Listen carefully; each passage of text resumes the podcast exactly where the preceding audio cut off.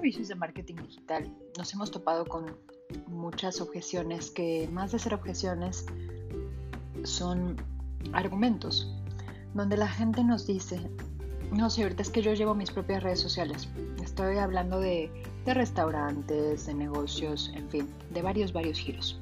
Nos dicen, yo llevo las redes sociales. Y a veces creemos que si nosotros lo hacemos todo, y digo creemos porque yo con, con el alma emprendedora que tengo, sabes que, cuando emprendes un negocio, pues tienes que hacerlo tú todo, ¿no? O sea, tú, tú, tú al principio, cuando está empezando el negocio, pues tú haces de todo, ¿no? Reclutas, capacitas, em, bueno, o sea, mil, mil cosas. Y por supuesto el marketing digital y llevar las redes sociales es una de esas cosas. Sin embargo, a veces no nos ponemos a, a pensar cuánto realmente nos cuesta el marketing digital.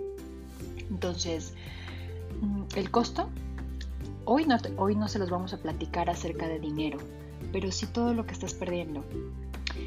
Una de las cosas que te da llevar el marketing digital tú solo es una excesiva carga de trabajo. De por sí el emprendedor o dueño de, negocios, em, de empresas pequeñas, medianas, tiene mucho trabajo. Todo el tiempo está ocupado porque es una persona que realmente toma decisiones. Y el llevar eso, pues le da más carga de trabajo. Otra de las cosas es que sacrifican el servicio que le dan a su cliente para hacer contenido. Porque seamos sinceros, no puedes estar este, haciendo contenido o diseñando videos, publicaciones, imágenes. Ah, bueno, de qué hablar si nos vamos a la parrilla de contenidos, que realmente ahí sí le tienes que pensar. Porque si, si estás publicando en las redes sociales lo que se te ocurre, pues está cañón. No hay una estrategia, no hay un buyer persona, no hay nada, es muy complicado pero realmente sacrificas el tiempo que podrías invertir en estrategias para servicio al cliente para vender más haciendo contenidos. Pues es probable que pierdas clientes mientras editas tus publicaciones. Muchas veces nos llegamos a topar cuando, cuando iniciamos negocios con un cliente, con la parte de marketing digital, y vemos muchísimos mensajes que no fueron atendidos en sus redes sociales. ¿Por qué? Porque la persona estaba, entre otras cosas, haciendo publicaciones.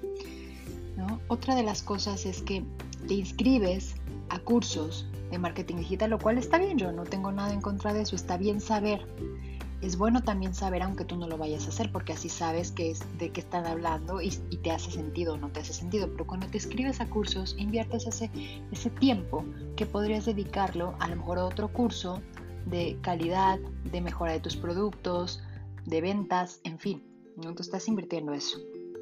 Y otra de las cosas a veces no te da tiempo y republicas el contenido de alguien más, ¿no? O sea, encontraste un artículo interesante, copias el link, lo pones en tus redes sociales, como si fuera de valor postear algo que alguien más posteó. A menos que, claro, lo quieras compartir, pero no, no como parte de tu estrategia. O sea, tú como usuario, pues puedes compartir evidentemente todo lo que se te ocurra, pero tú como marca o como empresa, no puedes estar compartiendo contenido como parte de lo que tú estás publicando en tus redes sociales porque no, no tiene nada de valor. El tiempo de, cada empresario, de cada emprendedor es valioso y deben de enfocarlo en realmente hacer crecer a su negocio. Sabemos que el marketing digital es pesado porque no se trata solamente de poner cosas lindas en redes sociales, hay una estrategia totalmente robusta atrás de eso, ¿no? Bueno, por el día de hoy es todo lo que queremos decirte sobre el costo de llevar tú solo el marketing digital. Por favor, síguenos escuchando para más consejos. Nos escuchemos en el siguiente podcast. Bye bye. Thank you.